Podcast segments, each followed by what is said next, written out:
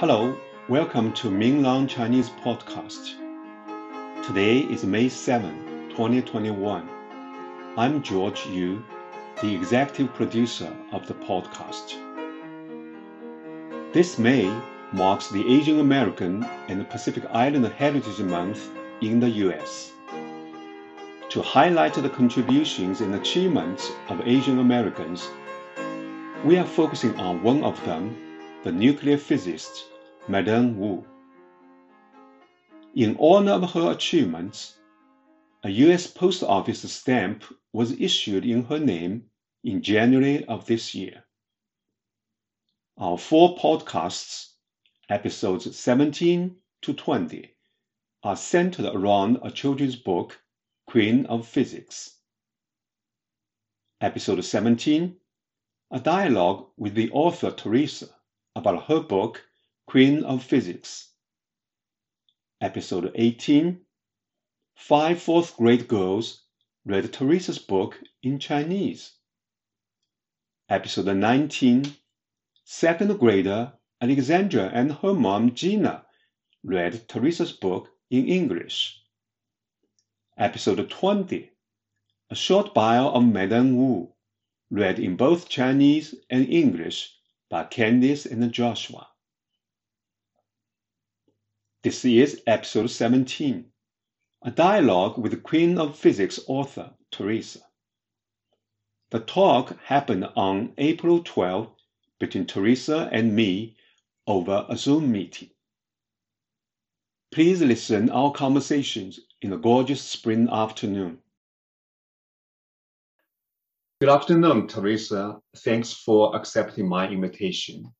Over the spring break, I was out of town but I ordered your book, Queen of Physics, through Amazon and read it on Kindle. And it was really good writing. Congratulations. Thanks so much, George. I really appreciate your inviting me to be on this podcast to talk about Wu Chien Shiung. yes. Okay. So first thing first, could you introduce yourself to our listeners? Sure. So uh, my name is Teresa Robeson. My Chinese name in Cantonese is actually Ho Ho Si. And um, I was born in Hong Kong and then I was raised in Vancouver. And then I got married and moved to the United States. Um, and now I live in Indiana and I write books for children. That's really good because uh, uh, the other day, because I think that uh, is the week of National Library Week or things like that uh, my two kids and I went to the local library because I'm one of those uh, uh, donors to the library. They were interviewing the kids. At the time, I was just saying that my kids literally grow up with the library because all the mm-hmm. children's books help them to learn. They really enjoyed some books we checked out a couple of times. My son still likes those books. So this is definitely is a, a part of their life. Wonderful. I know that you wrote the book, but for our many listeners, probably Madame Wu is still quite foreign to them. Mm-hmm. Can you give us a short introduction on Madame Wu's life, especially how she grew up and her achievements? Yeah, I would be delighted to. So, Madame Wu was born in 1912 in Liuhe to two highly progressive parents who thought that girls should be educated like boys were. So they ran their own schools for girls that Wu attended until she aged out of it. And then after which she enrolled in the Suzhou Girls' School where she finished high school. Then she was accepted to the National Central University in Nanjing. Um, but um, she had to look overseas to do a graduate degree in physics because apparently there weren't um, graduate degrees in physics in China back then at the universities. She ended up at the University of California, Berkeley, where she impressed her professors and fellow grad students and started earning a reputation as one of the foremost experts on beta decay. She taught at a couple of different universities before finally setting in as a research professor at Columbia University in New York City, where she lived with her husband until she passed away in the 80s. So, besides her work that, you know, helped some colleagues win the Nobel Prizes, she was also accomplished in a number of things, and I have them listed in the back of my book. So, for example, she was the first woman to be hired as an instructor by Princeton University, and she was the first woman to receive an honorary degree from Princeton University. She was the first woman to be elected president of the American Physical Society. She was the first scientist to have an asteroid named after her while she was still alive. And she was the first person to receive a Wolf Prize in physics, which is like the Israeli equivalent of the Nobel Prize. And not only was she the first woman to do those things, she was also the first Chinese woman to do all those things. So, yay! That's incredible, right? Because actually, you think about the history of China. Uh, used to like, uh, uh, if you have a boy, they always think that that's kind of like uh, the family, right? But the girls usually just for the marriage, for to be the housewife. But in fact, we do have a lot of really good uh, uh, women's, and uh, Madame definitely is one example uh, from that bigger crowd. And uh, these days, we talk with uh, my daughter, for example, try to encourage her to get into STEM education, like the science, mathematics, because uh, uh, we try to encourage her. Don't be afraid because the boys can do that. You can do that as well. Oh yeah, definitely. now, in your talk, you mentioned physics. Uh, in fact, uh, this uh, past weekend, I had a friend coming over, and her daughter just asked what is physics? I think probably to fourth grade, physics is still so foreign to them. Can you give us mm. a quick explanation? What is physics? Especially Madame Wu is um, very famous in called experimental nuclear physics. What are they? Okay, well, um, the word physics comes from the Greek word physika, which means natural things. So it's the study of matter, motion, and energy. And it's the granddaddy of all sciences. It was studied by human beings before, you know, biology or chemistry. You know, it's one of the first things they human beings started looking at it uh, lots of times in relationship to astronomy because they looked up to the stars. There's a funny line attributed to Ernest Rutherford who supposedly said, All science is either physics or stamp collecting. but nuclear physics is a specific branch of physics that deals with the properties of the nucleus or the center of the atom, which comprises of neutrons and protons. And the nucleus is only 0.0001 or one ten thousandths of the size of the atom, but it contains 99.9% of the atom's mass. So electrons that circle, you know, around the nucleus, they, they weigh almost nothing. And scientists study the stability of the nucleus um, in nuclear physics, its decay, transmutation, energy release through fusion or fission, um, which is either you know part particles coming together or particles breaking apart. That's what fusion and fission mean. And applications are wide ranging. So you know you, people have heard of nuclear power. So research goes into that or nuclear medicine. Um, in physics you have scientists who work either theoretically or experimentally. So einstein was a theoretical physicist and his job was about exploring how things work using thoughts and math but Wu was an experimental physicist, so she performed actual experiments in the lab with real materials, you know, like kids do in high school or university science classes. Okay, that's cool because uh, not far away from where I live, we have a nuclear power plant. And uh, each time we drive by, we see those two big giant cylinder with the, the steam to the sky. You know, I always explain to my son, what is that? And uh, now I can explain to him there's something to do with the yeah nuclear physics. Also, another term we heard about is called a uh, beta decay. Like we all know alpha, beta; these are Greek words, right? But what is a beta decay? Well, beta decay is is a type of decay or breaking apart so so let me backtrack just a little bit wu's importance came really from the fact that she was a very careful and exacting researcher and maybe not so much that she was i mean a little bit of that that she was the foremost expert in beta decay, um, though that is a vital part of her background knowledge, and that helped her to do her experiments. So her measurements were what gained her her fame. But beta decay was her area of expertise because it was something that she worked on um, in graduate school, and she became fascinated with it, and she continued to specialize in it. You know most scientists when they do graduate degrees and then become professors or researchers they hone in a you know a small area in their field that they become authorities on and so beta decay happens to be hers and it, it's um so beta decay is just a type of decay where the nucleus we talked about neutrons and protons takes apart and where either the neutron or the proton inside turns into different components.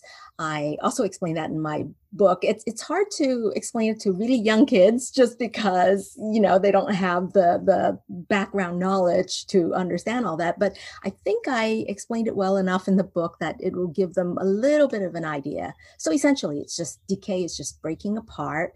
Um, radioactivity is often involved but there's also alpha decay which is a totally different kind of decay. Still involves a nucleus I hope that sort of gives you an idea. It's really hard to explain. yeah, I think it just uh, somehow the nuclear things will break into different pieces, right? And uh, in fact, the nuclear power plant, my understanding is like a, this kind of a break up creates mm-hmm. energy. That's how generates the power.